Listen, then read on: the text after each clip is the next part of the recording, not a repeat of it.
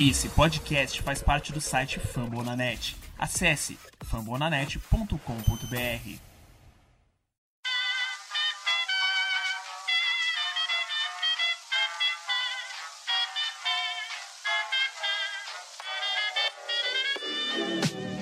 Mais uma rebatida forte. E ela tá fora daqui! Uau!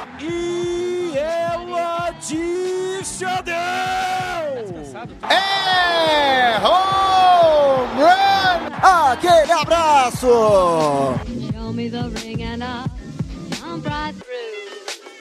Olá, olá, ouvinte do Brasil. Está no ar mais um Rebatida pelo Fambonanet. Eu sou o Thiago Mares, torcedor do New Orleans Saints e o perfil Redbirds Brasil no Twitter. E neste episódio falaremos de jogadores que passaram pela NFL e MLB. E para falar de, de tudo isso, nós trouxemos nosso chefinho, Danilo Batista, torcedor do Pittsburgh Steelers e participante do Fambonanet.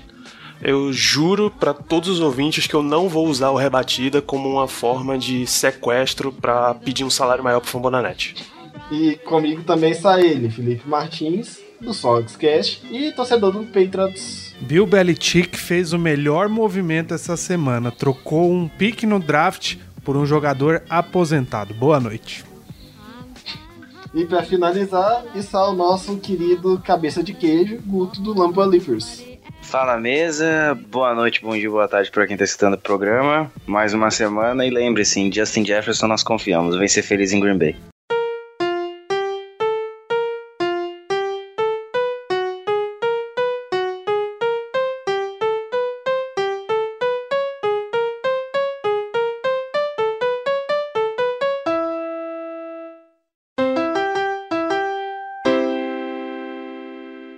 E o Fambonanet tem 45 podcasts e engloba NFL com Fambonanet, basquete com o Nuaro, beisebol com a gente e o show antes do show, esportismo e toda a sua gama de podcasts com a franquia de NFL, NBA e MLB.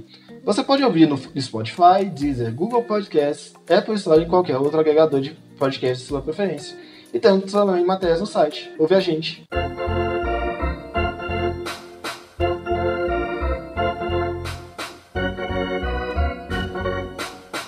Começar com o nosso convidado, gente. É... Danilo, você que é o especialista de NFL por aqui, sendo que, apesar do Guto ter o Lambo, Leapers dele, quais foram os primeiros jogadores a atuar nas, nas ligas, na NFL e na MLB? Que existem alguns jogadores históricos em ambas as duas ligas. Pois é, Thiago, a- os ouvintes já devem imaginar que a MLB é bem mais antiga do que a NFL. A primeira temporada oficial da NFL foi em 1920, não à toa. A última temporada foi a centésima da NFL. E quando começou pra valer mesmo a National Football League, alguns jogadores da MLB acabaram sendo selecionados, contratados, enfim, e participaram. Então você tem, por exemplo, um jogador como Jim Thorpe, que era jogador do Kenton Bulldogs de futebol americano, e aí o Bulldogs entrou para a NFL.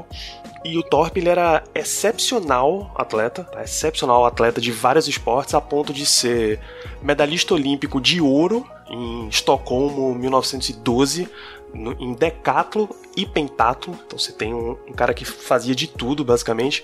E aí, quando em 1913 ele era jogador do New York Giants, depois Milwaukee Brewers, ali em Minor League, Cincinnati Reds, enfim, e jogou nessa, nessa fase meio paralela aí de um e de outro. Acabou que o Thorpe ficou muito mais famoso pelo que ele fez no futebol americano, como jogador do, do Bulldogs, como jogador do Cleveland Indians, o time de Cleveland do futebol americano também foi o Indians. Então ele foi muito mais famoso pelo futebol americano do que pelo beisebol. E não à toa ele tá no, no Hall da Fama do futebol americano. Já foi ao Pro, time da década de 1920, então era um jogador nesse nível. Aí você tem uma lista de, no geral, foram 11 jogadores que saíram da MLB para jogar na NFL na temporada inaugural. Jim Thorpe que dá o nome de um dos prêmios do college, né? É verdade, o Jim Thorpe Award é, é conferido todo ano. Agora você me pegou com respeito a qual é a premiação do Jim Thorpe. Ah, Jim Thorpe Awards é o melhor defensive back no college football. Começou em 1986 o- a premiação e para referência do amigo ouvinte, o atual detentor do Jim Thorpe Award é Grant Delpit de LSU, que está tá disponível, deve sair na primeira ou no começo da segunda rodada do draft da NFL dessa semana, ou dependendo de quando você tá ouvindo, já saiu, você já sabe até qual time ele tá jogando. Certo. E, Guto, como os jogadores se conciliavam lá no início com o. em jogar NFL, porque a NFL, lembrando, é sempre no final do ano, ali por volta de setembro, tudo. E a Major League Baseball sempre começa em março, geralmente abril. A maior parte das temporadas começaram em abril. Como eles, esses jogadores conciliavam? A galera tem que entender que o beisebol, a MLB no geral, é o único esporte que, é, entre aspas, no, não é no mesmo período dos outros três. A NHL e a NBA e a NFL, elas são mais no período assim de final do ano. A NHL e a NBA começam depois da NFL, mais, mais pro final mesmo, e a MLB é, é geralmente antes. Então, esse cruzamento de jogos não tinha. A gente tinha realmente os jogadores jogando esportes diferentes alguns conseguiam conciliar, né? Alguns conseguiam conciliar esse ímpeto de, ah, vamos jogar MLB, a gente vai jogar MLB agora eu vou conseguir jogar a, a NFL depois. Mas nem sempre, nem sempre dava, tanto é que teve muitos jogadores que optaram por um ou por outros esportes. A gente teve o caso mais recente aí do, do Kyle Murray, que já tinha assinado com, com o Atlanta, com o Oakland Ace. Depois ele, vo, ele voltou atrás, decidiu ir pro, pro draft e, e agora é jogador do, do Arizona Cardinals, mas isso não quer dizer que futuramente não entre na MLB, até porque a gente também tem casos sobre isso, né? Caso do, do Tim Tebow, que jogou por muito jogou por alguns anos na, na, NFL e depois foi para MLB e hoje está nas ligas menores do New York Mets. Em, em termos de registro histórico, um, um, dos pouquíssimos jogadores que disputaram ao mesmo tempo as duas, aí lá no passado mesmo, é Bert Kudzinski em 1942, desculpa, em 1943, ele chegou a ser pitcher do Philadelphia Athletics e jogador do Detroit Lions. Aí era no meio da Segunda Guerra Mundial, ele acabou sendo convocado para a Marinha. Em 46 ele voltou e aí resolveu focar só na NFL, só no Philadelphia Eagles. Mas, inclusive, a carreira do nosso glorioso Kodzinski é, os anos que ele jogou foi só isso, como um end, e aí end naquela época ainda era muito de ataque e defesa, defensive end e offensive end, ou tight end como você preferir, como jogador do Lions e do Eagles e como pitcher pelo Philadelphia Athletics só em 43 também. Foi uma carreira bem, bem curta e é um jogador de pouco destaque.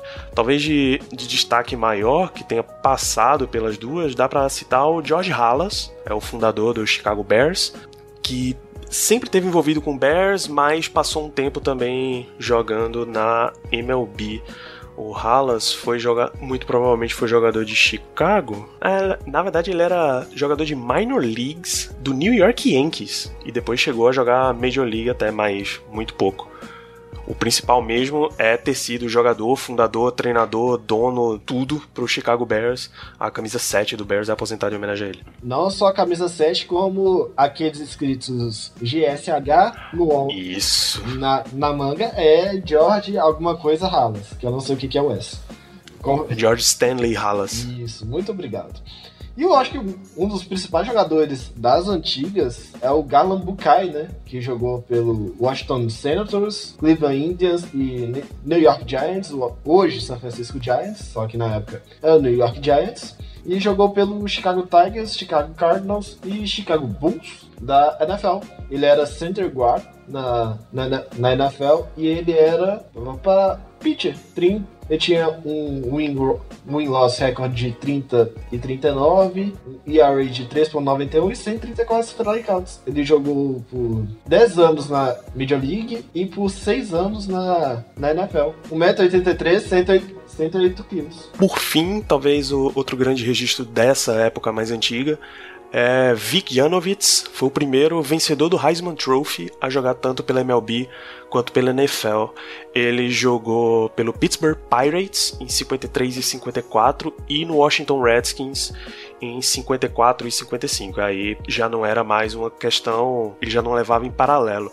Ele era halfback, ou seja, o que hoje a gente conhece como running back, na NFL e catcher na MLB. E, o, e coincidentemente, os cinco maiores jogadores, os cinco jogadores com mais jogos pela, pela Major League Baseball, pela NFL, e que de, também jogaram a Major League Baseball. Top 5 são o Dion Sanders, com mais jogos, 188. O Pat Driscoll, que jogou por dois times, jogou 118 jogos. O George Halas, 104. Red Badgo, que jogou 94, e o Tom Yeltsich, que jogou 70 jo 77 jogos pelo Boston Patriots, que eu acho que deve ser o, o New England, atual New England Patriots. É que Boston teve um time que se mudou para Washington e virou o Washington Redskins, então talvez, talvez seja o, o Patriots, talvez seja o, o Redskins. Mas, mas é de 61 a 66, então provavelmente já era o New England Patriots.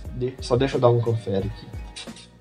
É isso mesmo. Em 59 foi fundado o Patriots como Boston Patriots. Certo. E pra não deixar o Felipe de fora, Felipe, qual que foram top 5 jogadores daquela época a ter mais jogos pela, pela Major League Baseball e que jogaram pela NFL? Então, o que eu, o que eu tenho de, no... de nomes, pelo menos que atuaram pela Major League Baseball, né, no caso, é, os cinco primeiros aí seriam Brian Jordan, que eles, é, o pessoal não tinha comentado ainda.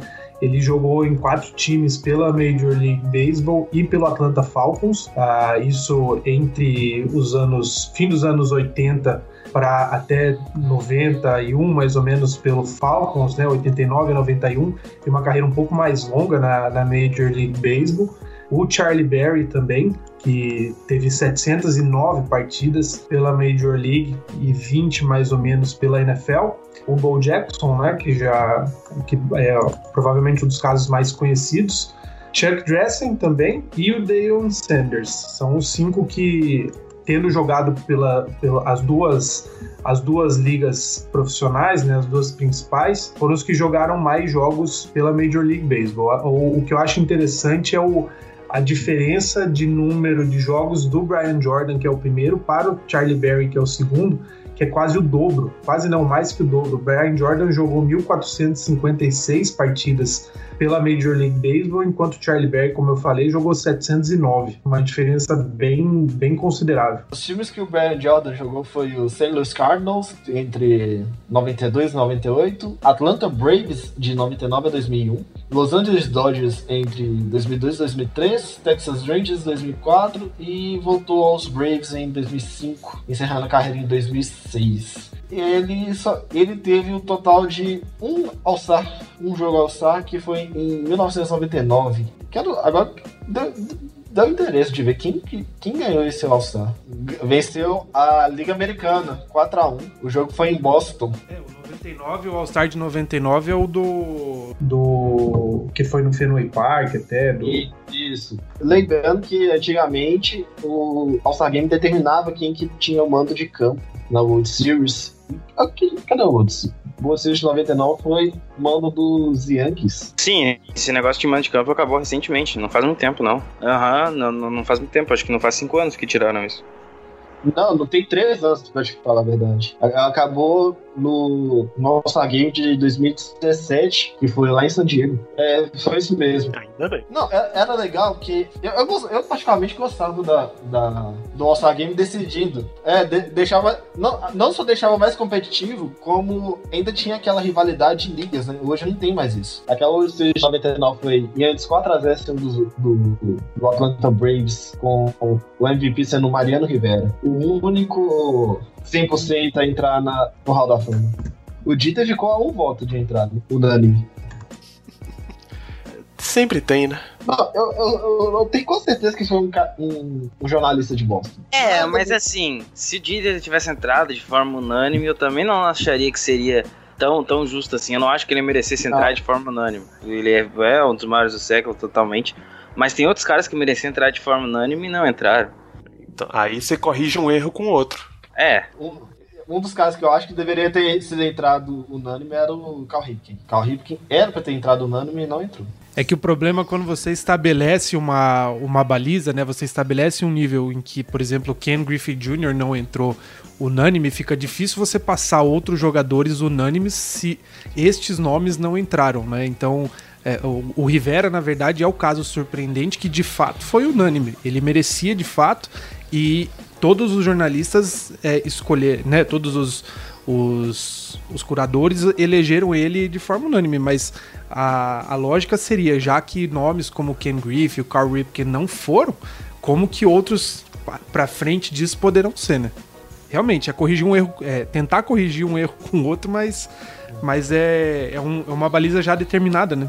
Eu acho que hoje, para entrar, pra entrar, depois dessa baliza do Mariano Rivera, eu acho que pouquíssimos vão entrar com você. Acho que vai ter mais dois no século. E no século passado já não teve nenhum. E isso colocando que teve Chulas Joe Jackson, teve Baby Ruth, teve Stan Musial, teve Bob Gibson, teve o Buzz Smith. Agora tô sendo clubista que eu falo em três caras do meu, do meu time, mas ok. Acho que a gente entendeu o seu clubismo. A gente olhou É, mas é que o Rivera ele foi o primeiro e único até hoje, né? Então acho que vai demorar é. muito até outro ter, ter, outro de forma unânime. Aí não quiseram fazer isso seguidamente com o Dieter e aí apareceu, um, como o Thiago falou, um cara, um jornalista de Boston.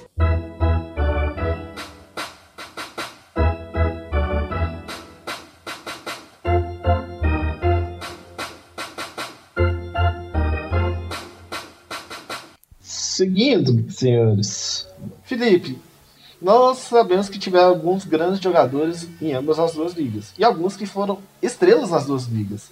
Como foi a carreira de Bo Jackson e Deion Sanders na Major League Baseball e na NFL?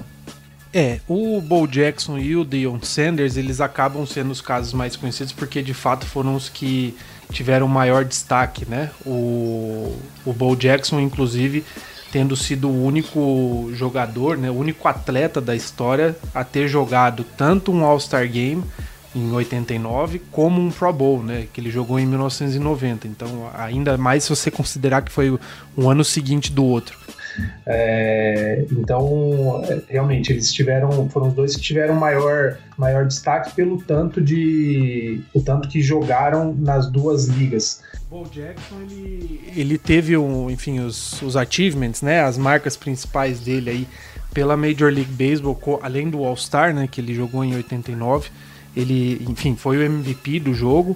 Ele ganhou o prêmio ainda de comeback player, né, do jogador que estava aí voltando de uma sendo destaque depois de um ano irregular, ou enfim, abaixo da, do esperado. Ele já teve uma boa, teve uma boa corrida em 89 também na corrida pelo na eleição para MVP da, da Liga Americana. Teve temporada com mais de, de, de 30 home runs. É, enfim, ele teve. O, o, ano de 89 dele foi bem recheado de, de marcas, ou enfim, de conquistas, enquanto ele jogava pelo, pelo Kansas City Royals, né? Que acho que foi quando ele mais teve destaque na Major League Baseball. Depois ele ainda jogou pelo Chicago White Sox e pelo California Angels antes de virar Los Angeles Angels, né?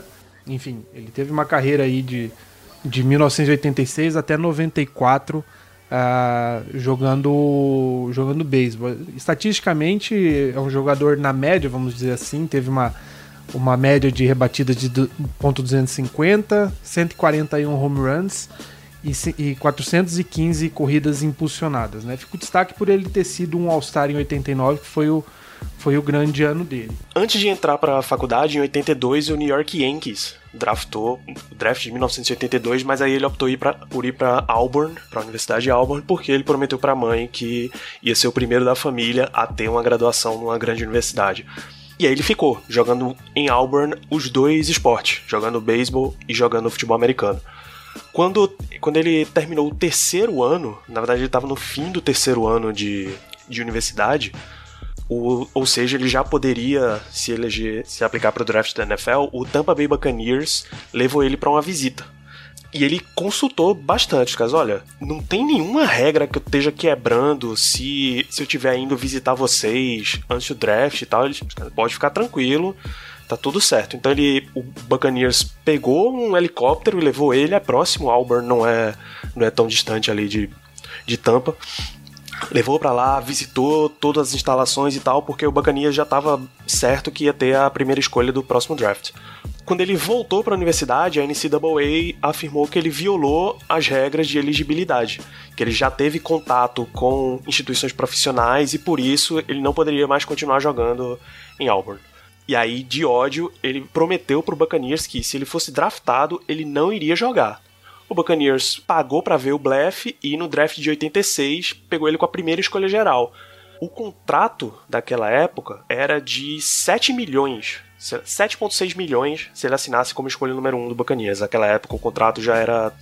ia ser tabelado. Na verdade, ele tinha uma oferta de contrato de 7,6 e 5 anos. Mas ele preferiu assinar com Kansas City Royals em, por 1 milhão no lugar de 1 milhão em 3 anos, no lugar dos 7, anos, 7 milhões em 5 anos.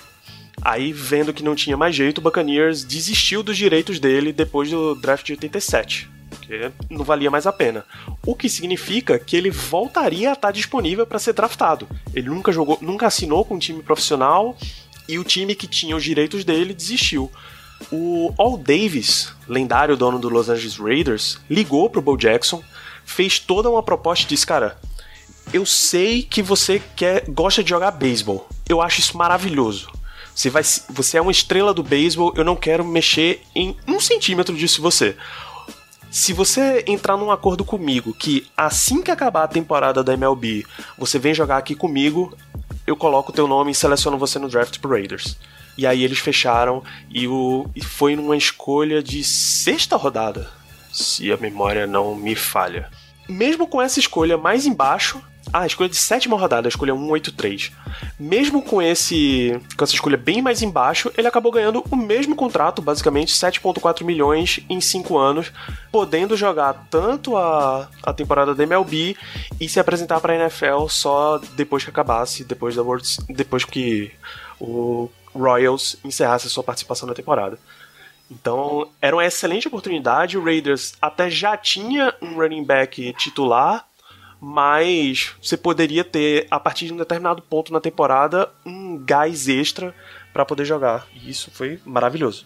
O Bo Jackson, essa, com isso que o Danilo falou, essa, essa ida pro Raiders gerou a, a única ida dele ao Pro Bowl, né, em 90. Em 85, antes do draft, ele foi o vencedor do Heisman, né, o prêmio pro jogador do college, no geral. Então ele já tinha uma carreira estabelecida, propriamente dito, dentro do college. Ele não teve uma carreira tão longa assim na NFL. Foram três anos jogando no Raiders. Mas ele teve até números interessantes. Ele chegou perto de atingir as 3 mil jardas, né? Foram 2.772 jardas e 16 touchdowns. O que ficou marcado, mas ele depois ele continuou a carreira dele de 86 a 90, como o Danilo falou, ele ficou no Kansas City, no Kansas City Royals. Depois ele foi para o Chicago White Sox e em 94 ele jogou no California Angels.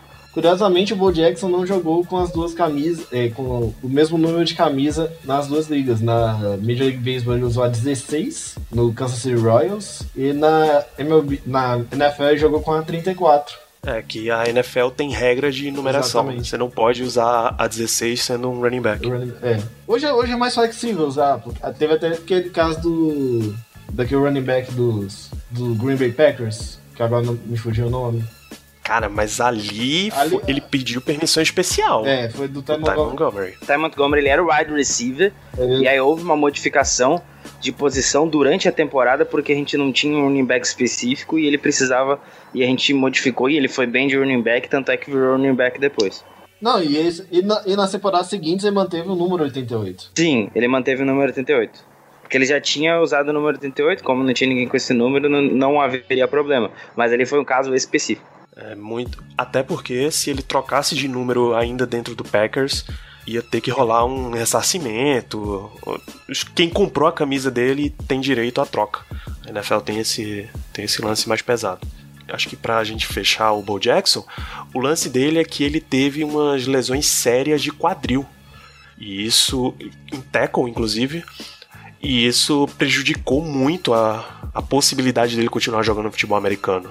Aí, na hora que ele avaliou que já estava começando a ter um, umas necroses no, no, na articulação, ele disse: Ok, aqui eu parei de jogar futebol americano, realmente não vai dar mais para mim, vai focar só no, no beisebol mesmo. É, a lesão do, do Bo Jackson, inclusive, fez ele ser fez ele ser cortado em, do Spring Training, né? Do, do Kansas City Royals também. Ah, e aí dali para frente a própria carreira do beisebol dele já, já foi um pouco mais, mais irregular, vamos dizer, em termos de, de aparição, né? Ele, jo ele jogou de 86 a 90 no Kansas City Royals. Depois da lesão ele, ele voltou, né? Enfim, com o Chicago White Sox ele jogou 91, não jogou 92 jogou 93 e o último ano dele em 94. Então a lesão ela, ela acaba com a, com a carreira dele no futebol americano, mas ela afeta também diretamente a carreira dele no beisebol, né? É, e o cara foi tão, tão grande assim no lore da NFL, por exemplo, que o Tecmo Bowl, é videogame de futebol americano da época, de, lançado em 89, Bo Jackson tornou a escolha do Los Angeles Raiders proibida em torneios oficiais, porque o jogador Bo Jackson no videogame ele era imparável. Se você acertou a corrida com ele, é touchdown, não importa de onde você começou. Então, em torneios oficiais, se tem uma desvantagem muito grande, vai acabar todo mundo querendo jogar com o Raiders. É melhor suspender esse time para partidas oficiais, mas aí ele ficou, ficou a lenda, né? E o Bo Jackson também é bom lembrar que ele se tornou um dos primeiros é, rebatedores designados, né? Isso, ele era outfielder. Depois ele, ele, e já no Kansas City Royals, com os problemas de lesão dele, ele, veio se tornando de, é, rebatedor designado. A regra do rebatedor designado é mais antiga. Ela é de 1973. Mas, como em 94 aí, com as lesões dele já nos, lá nos anos 80, com os Los Angeles Raiders e barra Oakland Raiders, barra Las Vegas Raiders hoje, ele veio se tornando, ele acabou se tornando aos poucos um rebatedor designado. Até porque, é, para ser outfielder na Major League Baseball, você precisa ter, correr a, alguns pontos do campo. E, a, e, tem alguns vídeos maravilhosos do Bull Jackson correndo so, é, no muro para pegar a bolinha. Procurem. Guto, falando de o jogador mais novo, fala da gente pra nós sobre um pouquinho sobre o Deion Sanders. Sanders ele foi fantástico, né? Ele, ele chegou na NFL como defensive back, ele foi a pick 5 do round 1, do primeiro round de 1979. Jogou por, por alguns times, né? Ele jogou pro Atlanta Falcons de 89 a 93, 49ers em 94 e 95 ele foi pro Dallas Cowboys, onde ele ficou até 99. Em 2000 ele teve uma temporada no Redskins e em 2004 ele voltou para jogar no Ravens de 2004 a 2005. Porém, nesse meio termo aí, ele também teve intercalagens com a MLB, né? Ele chegou na MLB em 89, jogando pelo New York Yankees, né? Monstro, lenda. Jogou uma temporada nos Yankees só. Também teve passagens por Atlanta Braves de 91 a 94. Reds 94 95, Giants em 95 e Cincinnati Reds em 97 e em 2001. Ele jogava como um outfielder, ora como center fielder, ora como left fielder. Ele também ganhou muita coisa. Ele foi do, ele foi assim, na, ele teve uma carreira incrível na, na, na, NFL, né? Foi duas vezes campeão do Super Bowl, Pro Bowl oito vezes, ao Pro nove vezes. E também era um cara muito bom como especialista, né? Ele era retornador, tanto kicker returner quanto punter returner, né? Ele foi, foi ao Pro como kicker returner em 92 e como Panther Returner em 98. Então, quem não conhece o Dion Sanders, me desculpe, esse cara era fantástico na NFL. E na MLB ele foi é, um pouco superior a, aos números do Bo, né? O Bo Jackson, como o Felipe citou, ele teve números ok, o, o Sanders não tinha nada de especial, foi 26%, ou ponto 263 no bastão, 39 home runs, e 186 roubos de base, que era um dos destaques dele. Lembrando que ele era canhoto, né? É, o, o Dion Sanders era realmente um fenômeno, fenômeno atlético desde, desde o começo assim, de carreira de esportista. Na universidade, ele era, ele era jogador de Florida State. No mesmo dia, ele chegou a disputar o primeiro jogo de um doubleheader de beisebol saiu para correr, para ser um dos membros de um revezamento 4 por 100 e voltou para jogar outro jogo de beisebol, tudo no mesmo dia. cara desse é um fenômeno atlético inimaginável. Não, é, não seria surpresa se ele chegasse a disputar um jogo de NFL e MLB no mesmo dia. Que ele fez. Tá? Tem um dia onde ele era jogador do San Francisco 49ers. E aí ele, ele jogou pro, pelo time do, do Braves, onde ele ainda era atleta, e viajou para jogar com o São Francisco. Então, realmente foi, foram momentos incríveis. E Dion Sanders, que hoje você pode ver como comentarista na NFL Network, ele era, pra NFL, ele era uma das estrelas. Ele chegou a se colocar e cumprir em campo, porque quando você fala muito, você tem que botar, você tem que mostrar porque que você está falando muito. Ele criou a alcunha de Primetime Sanders. Ele era o jogador que jogava tão bem que os lances dele eram dignos de jogos de prime time. Assim. Se você colocasse o prime time para jogar, seria entretenimento garantido. A ponto de, em várias entrevistas, ele fazer uns negócios meio esquizofrênico, depois de aposentado, claro, dizendo que, olha, enquanto eu jogava na NFL, eu era prime time. Quando eu ia para jogar na MLB, eu era Dion Sanders. E quando eu chegava no vestiário, tinha uns caras muito mais veteranos, mais escolados do que eu, que me botava na cadeirinha e me ensinava como era esse ambiente de MLB. Na NFL, ele jogava no Atlanta Falcons, que não tinha nada, basicamente. Falcons era um time bem, bem ruim. Não à toa teve a escolha número 5 do draft de 89 para selecionar. Então, o Falcons era um time onde você chegava, passava o comecinho, às vezes nem isso, e ia embora. Nessa mesma época, entre 89 e 93 que ele teve em Atlanta, o Brett Favre fez o mesmo movimento. Foi para lá e rapidamente saiu. Então, era um time muito ruim do Atlanta, ele acabou conseguindo fazer esse revezamento dos dois times. E quando ele teve a oportunidade de ir embora, já como uma estrela, aí os melhores times da liga já queriam os serviços dele. Então, o 49ers contratou Dion Sanders, ganhou um título. Tem histórias lendárias dos duelos filosóficos, assim, entre o Dion Sanders, que era o cara mais relaxadão, e o Jerry Rice, que era o trabalho focado completo. Se você não tá treinando, você tá perdendo seu tempo. Depois do 49ers, ele foi pro grande rival do Niners em termos de, de disputa de título, que era o Cowboys, e continuou sendo uma grande estrela do Dallas Cowboys fazendo altas comemorações em cima da estrela, o Dallas Cowboys era realmente o time que tinha o holofote para ele. Então, Dion Sanders é realmente um dos melhores um dos melhores defensive backs da, de toda a história da NFL. Tem dois, o Dion Sanders tem dois títulos de, de NFL, os Super Bowls 20, 29 e 30, respectivamente São Francisco 49ers e Dallas Cowboys, 94 e 95. Ele foi First Team All-Pro entre 1991 e 1999 como cornerback, uma vez em 98 como punt kicker, é, punt returner, aliás, uma vez como kick returner, Defensive Player of the Year em 94, time da década de, de 1990, da década de 90, como cornerback e como retornador. Foi, é um dos jogadores que está no, no time de 100 anos da liga e essa, curiosamente também está no Ring of Honor do Atlanta Falcons. Isso, fora o, o, baita desempenho dele como jogador de college, duas vezes All-American unânimo e tem a camisa número 2 do, de Florida State aposentada. Então é, é um desempenho fora do normal. Que é bem difícil. Hoje, hoje em dia é bem mais complicado ter um número aposentado na sua faculdade, né? Com certeza, cara. Pela quantidade de jogadores que passam, se você não tiver muito critério para aposentar a camisa, rapidamente você vai ficar sem é, número. Ainda mais no, na, do college que, tanto na defesa, tanto no ataque, é, tem jogadores que usam o mesmo número. Isso. Felipe, como é que foi a aposentadoria do John Sanders? Já no já pro final da carreira dele de, de jogador na NFL, a liga já tinha implantado o salary cap. Não era uma, uma coisa quando ele começou. E aí o Dallas, mesmo tendo um jogador estelar desse nível nas mãos, ele já teve algumas lesões mais pro final, ali em 95, 96. Então, Dallas começou a achar que já não valia mais tanto a pena manter o cara por questão de salary cap. Então, cortou ele no ano 2000.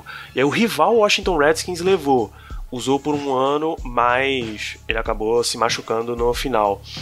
Ficou esse tempo inteiro fora e em 2004 um Joe Zorovich, que era, fazia parte do Baltimore Ravens, Corey Fuller e Ray Lewis, amigos deles e dele e jogadores do Ravens convenceram ele a voltar mais um ano. A defesa do, do Ravens era sensacional nesse começo de década de 2000. E aí ele jogou, pediu para pediu o número que ele usava a 21, mas não rolou. Já tinha um jogador com a 21, Chris McAllister, no Ravens, então ele jogou com a 37.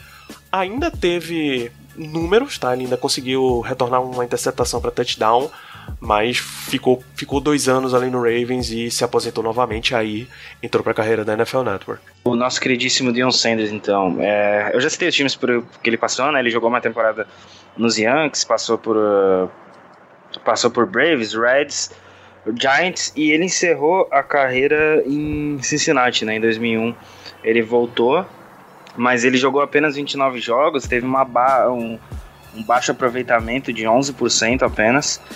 E após isso ele assinou um contrato de liga menor com o com Syracuse Chiefs, que é o time das menores, ele melhorou os stats, foi para 25% de aproveitamento. Mas ele retornou a, aos Redskins e ele sempre falava que o futebol, né, no caso o futebol americano era a esposa dele, mas o beisebol era amante. Então fica, isso ficou muito marcado na, na carreira dele, mas ele encerrou muito cedo. Ele, ele parou a, na, na MLB antes de parar na, na NFL mas sempre foi, como a gente já citou, muito polêmico, mu muito marcante e sempre com e sempre fa falando mais e provando em campo porque era tão bom. Ele um, um, detalhe legal do, do Dion Sanders é que ele, ele é, acho que ainda é o único jogador a, a conseguir numa mesma semana um home run na Major League Baseball e um touchdown pela NFL, né? Então é, e é um, um, outro detalhe curioso é que é justamente o ano de 89 que foi, que, que foi quando ele conseguiu essa façanha, que, que foi o ano de destaque principal do, do Bo Jackson, né? Então, até o caso de, a partir dos anos 90, eles se encontrarem pelo menos cinco vezes, acho que cinco vezes eles se encontraram é, pelo beisebol, é o que, enfim, a, até por conta de, desse jo desses jogos que eles jogaram um contra o outro, o Sanders declarar que o Bo foi um dos, dos melhores atletas, né, a, a, vestir um uniforme. Então, é, esse, essas, essas temporadas de 89, 90, provavelmente para quem é, gosta dessa curiosidade de jogadores que atuaram nas duas ligas, provavelmente foi o, um, o, o destaque, né? Não, é só pra não bastar mesmo porque tem a ver com o Bo Jackson. Que a gente tava falando de duas ligas e tal. A Nike até desenvolveu um, um comercial com, com o Bo Jackson jogando vários esportes diferentes, dando a dizer que ele conseguia jogar qualquer coisa na época que ele tava em alta jogando beisebol e futebol americano. Era só isso. Bom, a minha é, o que eu vou trazer aqui é uma, uma coisa estatística que, apesar de não ganhar troféu, é uma coisa um pouco difícil. O John Sanders 92 foi o vencedor do troféu de mais rebatidas triplas no ano. Sabemos que a rebatida, rebatida tripla é a rebatida mais difícil do beisebol. Você que acha que é o home run, achou errado. É, John Sanders 92 teve 14 triplas. 14 rebatidas triplas. Eu acho legal isso, porque é uma coisa extremamente é, incomum ter, cara que até agora que eu vi que tem mais foi 23 lá nos anos 30 com Aidan Komorowski, do Pittsburgh Pirates. Mas mesmo assim é algo muito incomum, incomum mesmo. E ele, e ele conseguiu isso em 94. Cara, você acha mesmo que a rebatida tripla é mais difícil que o Inside the Park? Não, é porque o home, o Inside the Park é diferente, né, velho? O Inside the Park é geralmente conta com um erro, mas a tripla, ele, ele é mais complicado porque tem, tem que seguir aquele, aquela, aquela receitinha de bolo, né? Tem que passar em cima da base, bater na, bater na parede lateral, ficar lá perto do muro e tudo mais. O Inside Park é, sempre tem um, um erro no meio. Pode ser, pode ser. Entendeu? Entendi.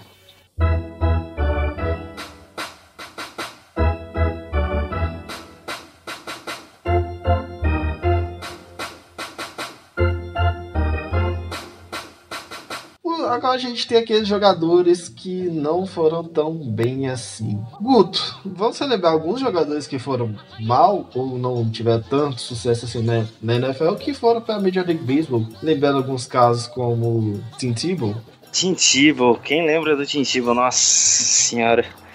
Tim Tebow, para quem não sabe, ele foi quarterback. Ele a, a verdade é que ele até teve um uma carreira interessante na NFL. Ele foi a 25 escolha do draft de 2010. Jogou pro Broncos, Jets, Patriots. Felipe deve, lembrar dele. E, último, e no último, é, ele jogou no Philadelphia, no Philadelphia Eagles. Mas esses dois últimos times aí que eu citei, tanto Patriots quanto o Eagles, ele jogou. Foi apenas membro do Practice Squad. Ele teve muitos uh, né, durante a sua carreira no college. Mas ele tá até hoje na, na Major League Baseball, para quem não sabe, ele é jogador do time de ligas menores do New York.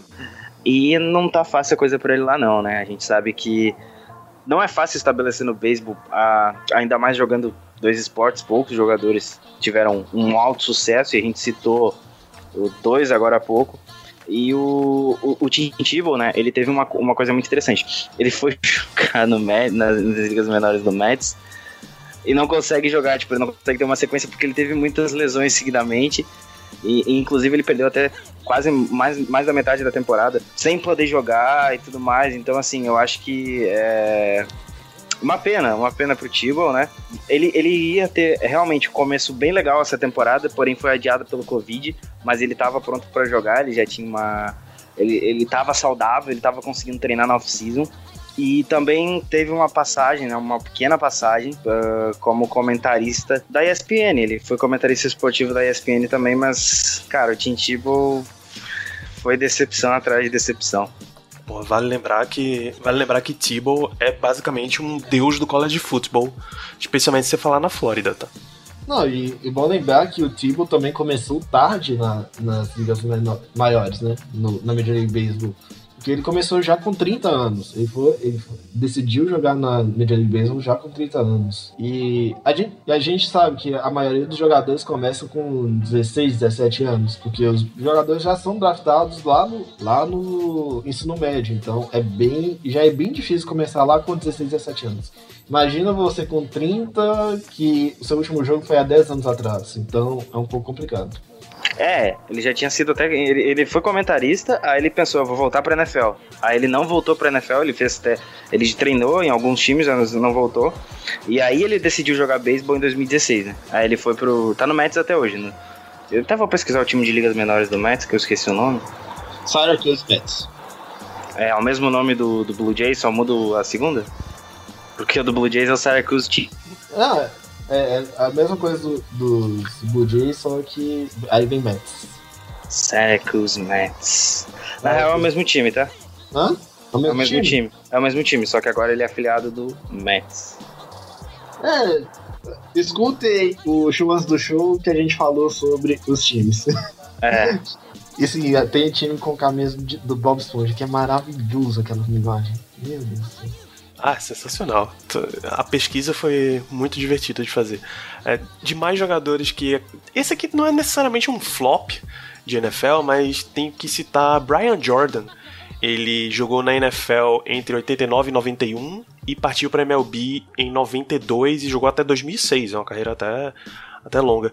Brian Jordan não é top of mind assim de jogadores dos dois esportes, mas em 91, ainda na era Dion Sanders, ele, ele liderou o Atlanta Falcons em tackles como um safety, tá? Chegou aí ao Pro Bowl porque alguém desistiu e ele foi convocado no lugar.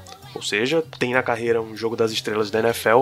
E em 92, o St. Louis Cardinals ofereceu para ele jogar como outfielder um salário, um bônus de assinatura de 1.7 milhão.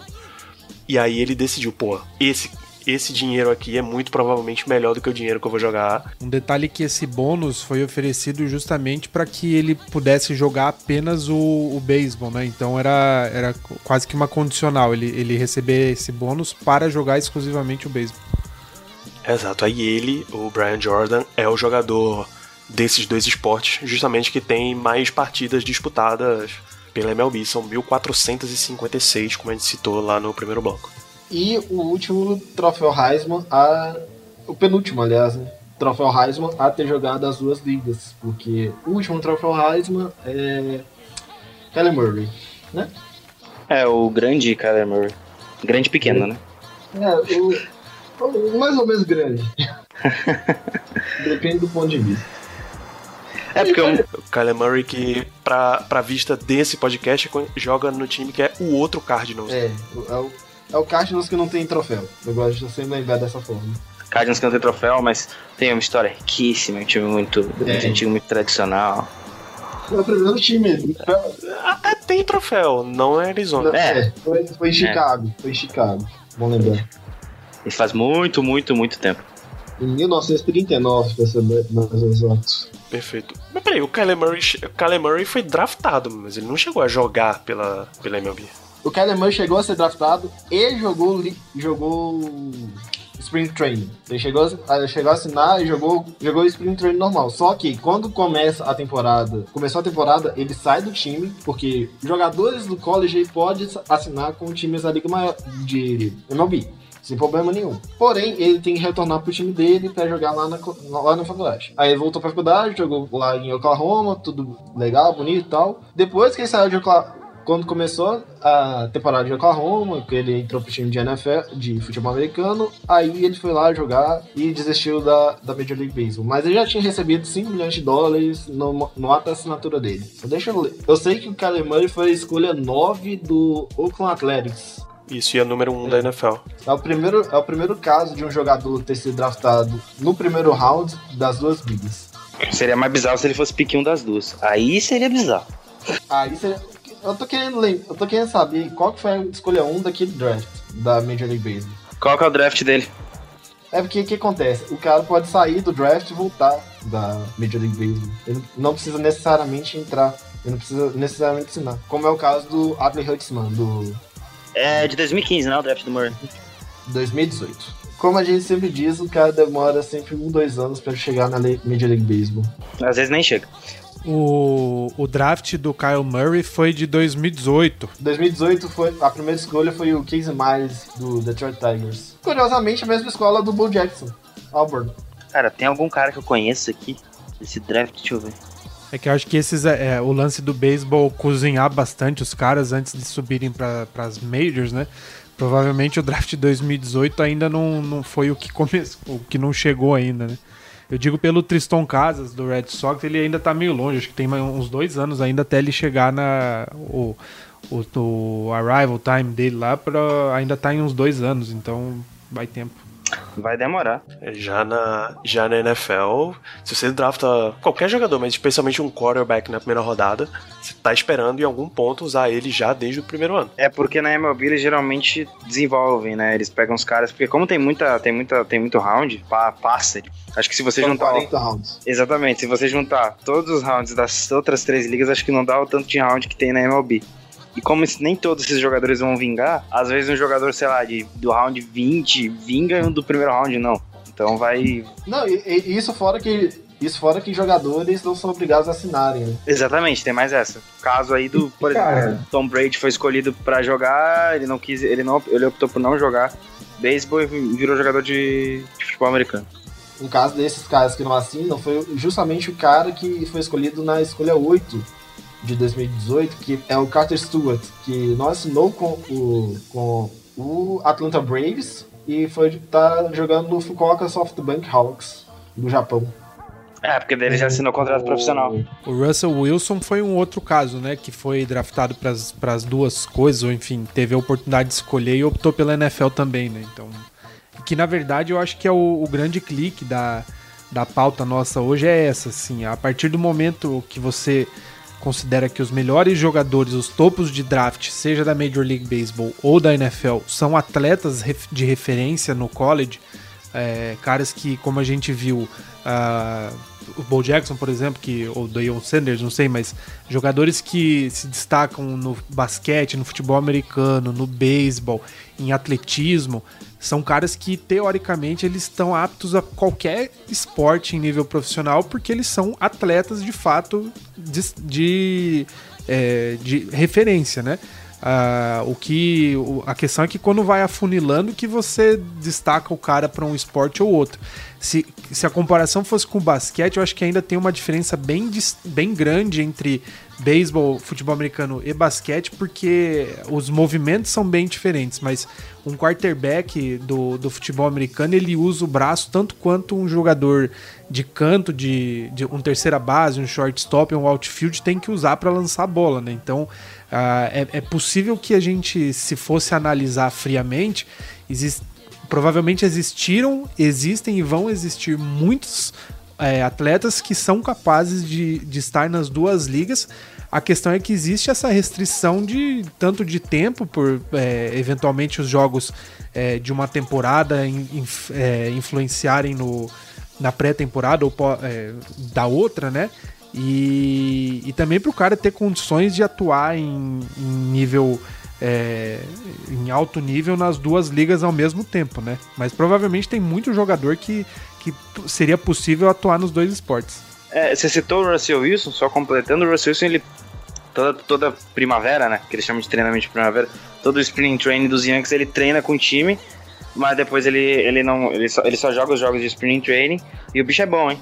O bicho joga muito. É, e o, o, um caso estranho é que os, os Yankees trocaram para obter o Russell Wilson, porque o Russell Wilson jogava pelo Texas Rangers.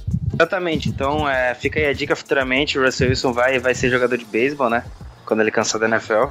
Mas agora ele tá com um contrato bem gordo na mão, vai ter que fazer valer. E se ele continuar nos Yankees, ele vai continuar tendo contratos gordos, como a gente com todo nosso adulto. Provavelmente. Porque o Yankees não, ganha, não deve, não deve ganhar só na questão, na questão de ter o jogador em campo. Ganha no, no marketing, na mídia, ele paga esse contrato. É, é. é não, não, não por isso a gente sempre lembra que uh, você, você é considerado bom quando você pisa no Yankee Stadium com o pinstripe. Tem um outro jogador muito, muito famoso da NFL que usou exatamente um contrato com o Yankees para se beneficiar na, na sua história na, na NFL. O John Elway, ele era o primeiro, o melhor prospecto de todos pro draft, acho, de, 87, de 84, na verdade. 83, 84, a minha memória tá, tá meio falha. E aí, o principal time naquela época era o Baltimore Colts, ainda não tinha feito a mudança. Então ele, ele ia ser draftado e ele disse pro Baltimore Colts: Pessoal, não me seleciona. Se vocês me selecionarem, eu largo a NFL. Se vocês me selecionarem, eu largo a NFL e vou jogar pelo Yankees. Status não vai me faltar. Eu posso simplesmente fazer essa troca. Ele era, era um prospecto de Stanford. Lourinho, bonitinho, branquinho, bonitinho, ia fácil ganhar a atenção do Yankees. E aí o Colts. Ele foi draftado em 83. 83 é um draft lendário da NFL, só, só esqueço o ano toda vez. Então ele foi. Avisou pros caras, o Colts também pagou o blefe, igual o Buccaneers lá com o Bo Jackson, pagou para ver e ele realmente não assinou o contrato de calor com o Colts. Foi embora. Quando o Colts viu que realmente ia dar ruim, começou a procurar parceiros de troca. Aí o Denver Broncos entra na história, oferece a escolha que eles tinham quarta, a quarta escolha do primeiro round, pagaram, deram mais uns jogadores, mais umas outras escolhas e trouxeram o John Elway. No final da história, Elway jogou cinco Super Bowls pelo, pelo Broncos, ganhou dois, e o Colts nesse período não levou nada. Só veio voltar a ser um grande, grande time quando Peyton Manning chega lá em 1998. Curiosamente, melhor escolha do draft e um, do, uma da tri, um dos triage dos jogadores perfeitos, né? Que é John Elway, Peyton Manning e Andrew Luck. É uma curiosidade, né? O, o, o Colts está sempre envolvido com o melhor quarterback saindo do draft. Já são, é, já são três, que é John Elway, Manning e o Luck. E dois desses jogadores jogaram pro Stanford, né? John Elway e Andrew Luck. E os títulos do Denver Broncos vieram das mãos de quarterbacks draftados pelo Baltimore Colts ou pelo Indianapolis Colts. Exatamente. É, do Elway e do Manning. No caso, 97, 98 e 2015. Isso, né? Isso, isso. Os outros Super Bowls eu não lembro, eu sei que o do Manning foi o 50. O número do Super Bowl foi o 32 e o 33, no caso. E outro cara que eu acho que tem. O pessoal deve lembrar, talvez. Não, não deve ter muita, uma carreira tão desconhecida assim, tão conhecida assim, é, é um tal de Damarino. Que ele foi, chegou a ser draftado pela na MLB, chegou a assinar, jogou, jogou nas ligas menores e ele foi draftado até na frente do, de um dos caras lendários, como jogador, não como treinador, Don Fingley, é, lendário jogador dos Dodgers, que foi campeão lá, nos, lá em 88 dos Dodgers, e depois. E que foi importante estar no Hall da Fama, mas ele, o Damarino pode chegar e falar pra, na cara dele que ele foi draftado na frente. Damarino que foi o melhor passador antes da, dessa explosão de passadores que tivemos agora, nesses anos 2000. Foi o primeiro quarterback a ter lançado para 5 mil jardas numa temporada recorde só depois, bem depois, o Drew Brees foi bater lá em 2014. Não, melhor tá, é, melhor tá história foi no 2013. Eu tô tentando lembrar do Brees, é, o Drew Brees batendo o recorde do, do Marino. Tá, já o Drew Brees mais de 5 mil jardas em 2008, 5.476 em 2011 5.208 em 2016, mas aí você quer quando ele passou a marca do Damarino, né? É, ele ultrapassou o Damarino em 2016, verdade, um passe, um passe de 5 jardas pro Brandon Cooks. Cara, o, o site que eu tô aqui, que eu tenho o link, ele tem alguns nomes que a gente já citou, né? O Jim Thorpe, o Bo Jackson, o Deion Sanders, o Brian Jordan. É, e aí tem algumas menções honrosas aí, algumas a gente já falou, né? O John Elway e o Russell Wilson que tiveram, enfim, a, a opção. Uh, o Jack Robinson também é, uma, é um que durante o colégio, enfim, ele teve uma, uma passagem por, por futebol americano. E o próprio Patrick Mahomes também, né? Que até. O Patrick Mahomes tem um detalhe que, como, como jogador de colegial, ele, ele teve um jogo de. Eu não me foge o ano, vou tentar procurar aqui mas que ele jogou um no-hitter com 16 strikeouts. Isso antes dele fazer a opção é, de continuar para o futebol americano, né? Ele, ele tinha o, o compromisso dele com, com a universidade e acabou é, passando em, em, um draft para continuar no futebol. É, eu acho que a listagem, na verdade, ela é muito maior de, de atletas que se dariam bem no beisebol, mas que optaram pelo, pelo futebol americano. Um dos jogadores que eu queria falar que era um jogador ruim e continuou sendo ruim, tanto nas duas ligas, era o Brandon Whedon, né? Que foi, chegou a ser QB titular dos Browns.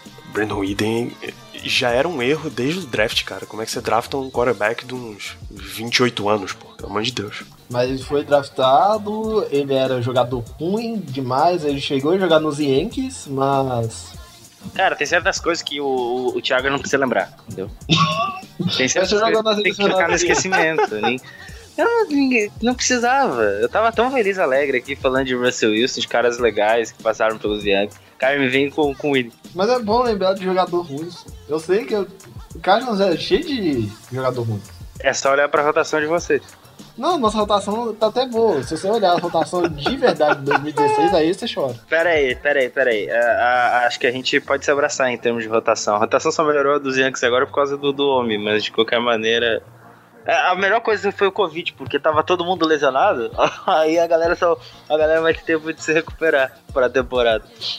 Eu, eu, jurava que o, o, jogador que o Felipe ia mencionar é o. Talvez seja o rancor ainda habitando o coração dele. Tom Brady, né? Em 1995, Brady foi draftado na 18ª rodada do draft pelo Montreal Expos. Qual time que é o Expos hoje? É o, é o Washington Nationals. Washington Nationals, tá. Então ele foi draftado pelo Expos. Tecnicamente hoje é o Tampa Bay Rays, mas oficialmente é o, é o Washington Nationals. Não, então, eles estão com esse pro... é eles estão com o projeto de dividir, né? De jogar em duas cidades e jogar em... Ah, Cara, é, vamos falar real. É mais fácil os caras mu muda logo pra, pra Montreal de uma vez, velho. Muito mais fácil. Muito mais fácil. É, até porque Montreal eles são doidos que querem no time. Desde, isso desde 2005. Então. E o estádio, e o estádio, do, o estádio Olímpico de Montreal é muito melhor que o Tropicana Field. Não tem catwalk. É que assim, o Tropicana Field, primeiro que não é um estádio, né? É, é, é, uma, é uma coisa. É, é, é, Como é que. Esqueci o nome agora. É um puxadinho. É um puxadinho pra jogar bem. e se eu te falar que ele foi inspirado no Astrodome, você ainda ri da minha cara. Foi, foi muito bem inspirado, nossa. Foi nossa. maravilhoso, ficou muito bem. É um puxadinho de beisebol, com uma equipe boa, com um técnico bom, coitado. E, e, outra, a questão é até de mídia, né? Acho que se for pra Montreal, a- o crescimento do time no geral vai melhorar. Porque, bom, tava um time ruim, não. O time Tampa Bay Bu- Buccaneers. O time Tampa Bay Rays é, é, é sólido, é um time consistente. Foi pra playoff na última temporada e tal. Então acho que essa mudança vai, vai acontecer mais tarde ou mais cedo. Porque nenhum jogador vai querer ficar indo de Montreal, voltando pra Tampa, indo de Tampa, indo pra Montreal. Jogar. Você perde um monte de vantagem de. Não, isso fora que ainda vou tomar imposto na cabeça, né? Que em Montreal. Montre- Montreal tem. No Canadá tem imposto. Ó, outro, mais jogadores, o Colin Kaepernick foi draftado também. É, em 2009, na 43ª rodada pelo Chicago Cubs, mas aí acabou indo pra NFL 2012, se, o, se eu não tô enganado, e virou um titular, chegou a jogar Super Bowl, só, só foi derrotado. É, A gente pensou no Russell Wilson. Tem uns, uns menos famosos. O, Eric Decker foi draftado pelo Brewers em 2008 e pelo Twins em 2009. É, John Manziel. Matt Castle pelo Athletics. Johnny Manziel. John Manziel, Johnny Manziel, que Deus o tenha. John Manziel jogou. É, John Manziel foi draftado pelo San Diego Padres. Hoje tá jogando CFL. Não, ele tava jogando. Não, ele tava jogando CFL, só que depois criaram a AAF e foi pra AAF. E a já falida AF. O Golden Tate também foi draftado pelo Diamondbacks em 2007 e pelo Giants em 2010. Curiosamente, ele é um jogador do New York Giants hoje. É, Jake Locker, Cedric Benson, tem, tem uma listinha boa. O Kyle Long, Matt Moore. Ó, se você for ver o Patrick Mahomes, a gente comentou do Patrick Mahomes, ele ele estava no draft de 2014 do, do beisebol, ele foi escolhido na 37ª rodada é, de um draft em que estavam Aaron Nola, o Michael Conforto, Matt Chapman, que são jogadores que já estão ah, em nível de Major League, né? Já foram para All-Stars Game e tal. Então provavelmente o Patrick Mahomes, obviamente, não, não dá pra saber porque ele não, não, não seguiu uma carreira no beisebol. Mas considerando o pai dele ter sido uma estrela do beisebol e, e os stats dele como jogador de colegial, ele possivelmente seria um, um baita jogador de beisebol também. E ele era shortstop, né? É um pouco incomum da, por conta da força de braço dele, mas ele era um baita de um shortstop. E diferente mesmo até do pai dele, que o pai dele era, era pitcher, jogou no Texas Rangers e tudo. Tá na família, né? É tipo. É tipo a família Matthews. É, é, é, é por aí. Eu, eu tô imaginando. Eu tô imaginando se o, se o filho do Arulis Chapman fosse jogar na, na NFL. O menino ia ter um canhão. Cara, falando em Harold Chapman, você viu o tamanho da criança? É, o, ca- o rapaz tá fortinho, né? Nada, coisa. Pô. Ah, academia, ele deve ter uma academia em casa, o rapaz. Graças a Deus. É, Também, né? Tá de contrato renovado, o mínimo que eu posso, o mínimo que eu posso fazer é treinar, né? é. Outro cara que tá bem, tá bem grandinho é o Joe Gallo, né? Tá grandinho na, na liga de jogadores do Não, o cara, The tá- Show. o cara ele, ele fez um, um batting cage dentro da sala dele.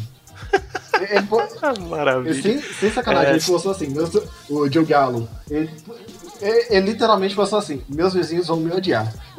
Eu, Que o Tom Kane tá jogando muito pelos Yankees na, Liga de MLB, deixou muito.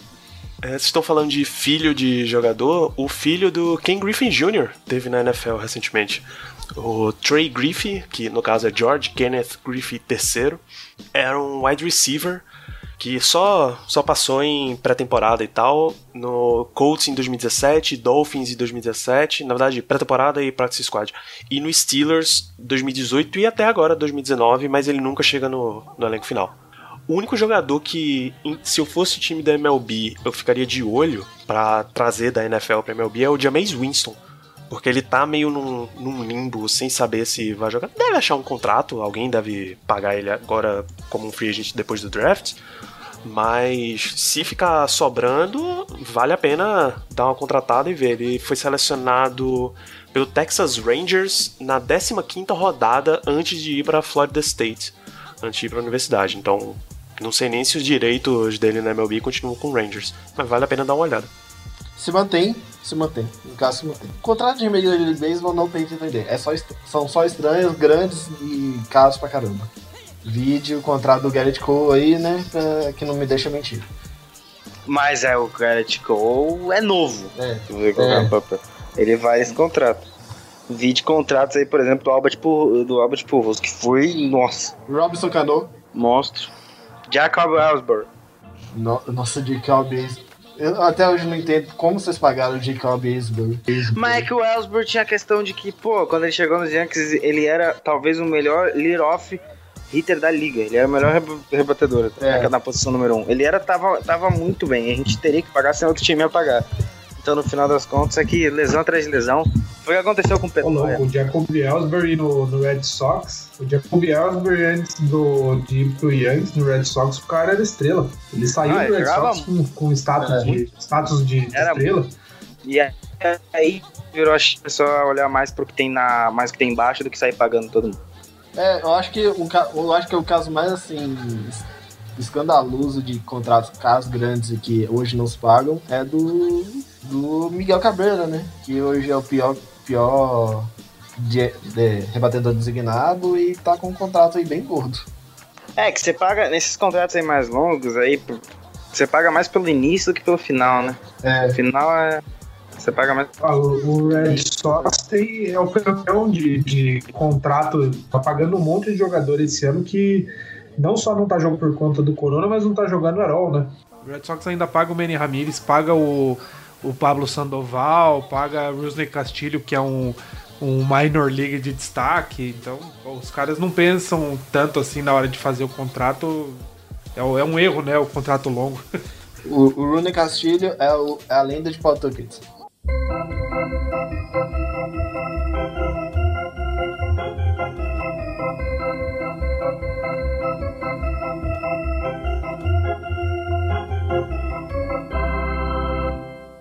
Senhores, vamos encerrar? Vamos começar pelo. Vamos, conver- com- vamos começar pelo nosso chefinho.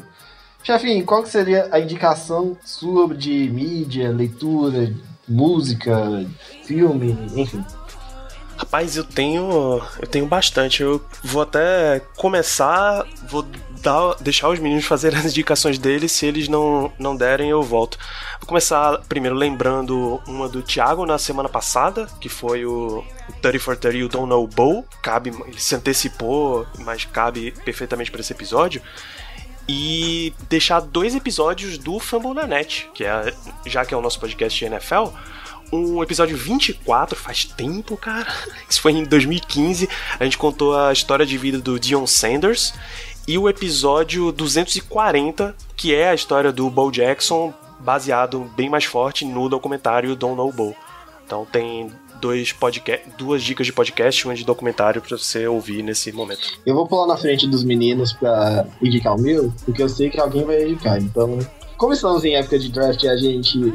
E acontece muito disso, eu- a minha indicação é o Draft Day filme, muito bom, que conta as entranhas do, do, do sistema do draft. E, no caso, conta como é que, ah, por dentro do, do War Room do Cleveland Browns.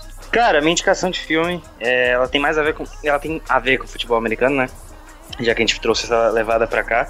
Se chama Invencível, que é a história de Vince Papale, ou Papali, como queira, ou Papal, enfim, que é um cara que ele não ele tinha algum- alguns trabalhos e tudo mais, mas ele nunca foi jogador profissional.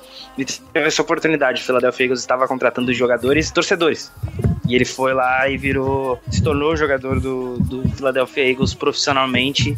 E, é, e essa é a história do, de, de Vince Papal. O nome do filme se chama Inven- In- Invencível, né? Ou Invincible com inglês. Então, fica a dica aí. Lembrei de um, outro, um segundo filme, esse é mais zoeira, é o. Que filme? Agora esqueci o nome do filme. É aquele que inspirou o uniforme do Atlanta Falcons. Golpe baixo. É, que, é, que inspirou o uniforme do Atlanta, do Atlanta Falcons, que é um. Meu assim, ai, vocês falam com isso. Esse meu rival é um, pouquinho complicado. Cara, o, eu vou deixar uma sugestão. É, é meio documentário, não, não é todo mundo que curte, mas para pro fã de beisebol eu acho legal e, não, e é fácil de achar na internet sem de formas legais, né?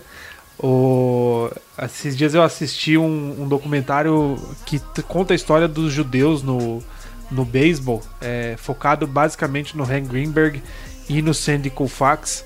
Ah, conta a história de como na semana passada é, a gente teve o dia do, do Jack Robinson, que, enfim, fala da, do- dos negros é, causando impacto na Major League. E, e aí eu lembrei desse, desse documentário dos judeus porque vai na mesma pegada e conta a história de caras muito importantes para a história do esporte. Então fica a minha sugestão. É, se eu não me engano, se chama Jews in Baseball, judeus no beisebol. Se procurar por essa tag, provavelmente já acha é bem, bem facilmente, é bem interessante. Feito, acho que então é Jews and Baseball and American Love Story. Isso, exatamente, essa mesmo.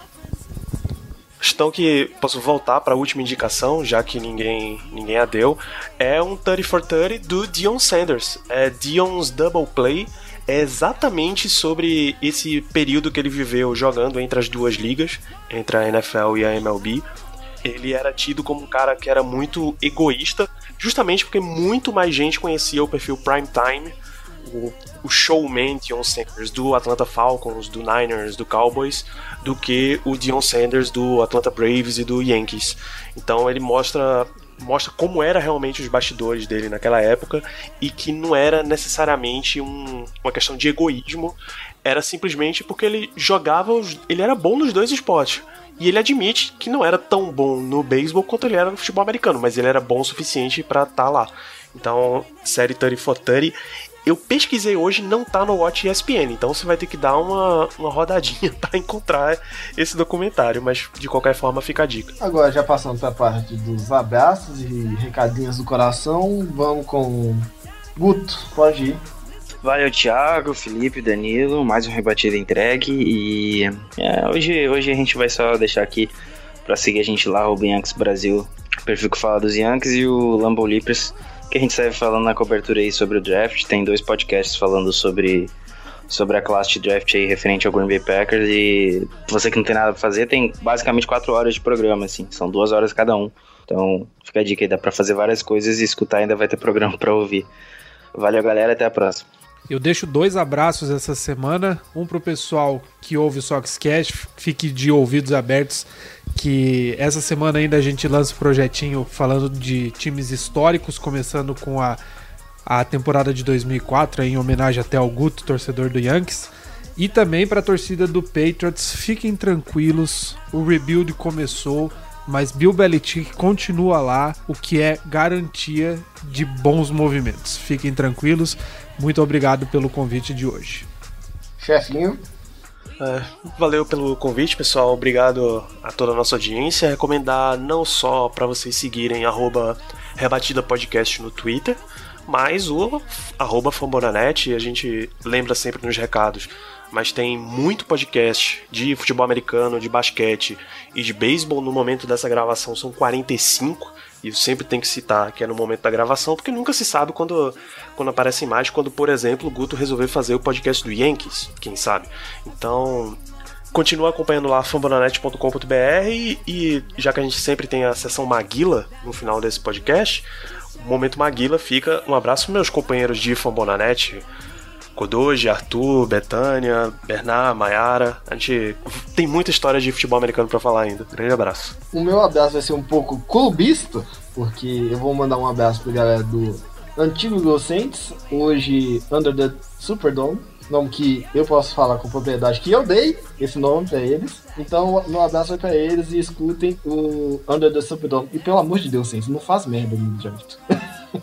Sempre lembrando que ele gravando um dia antes do draft. Então, pelo amor de Deus, não faz, não faz cagada. E, enfim. Então é isso, galera. Esse foi o Rebatida. Nós voltaremos pro Dugout e na semana que vem estaremos novamente no Breakers Box. Até lá.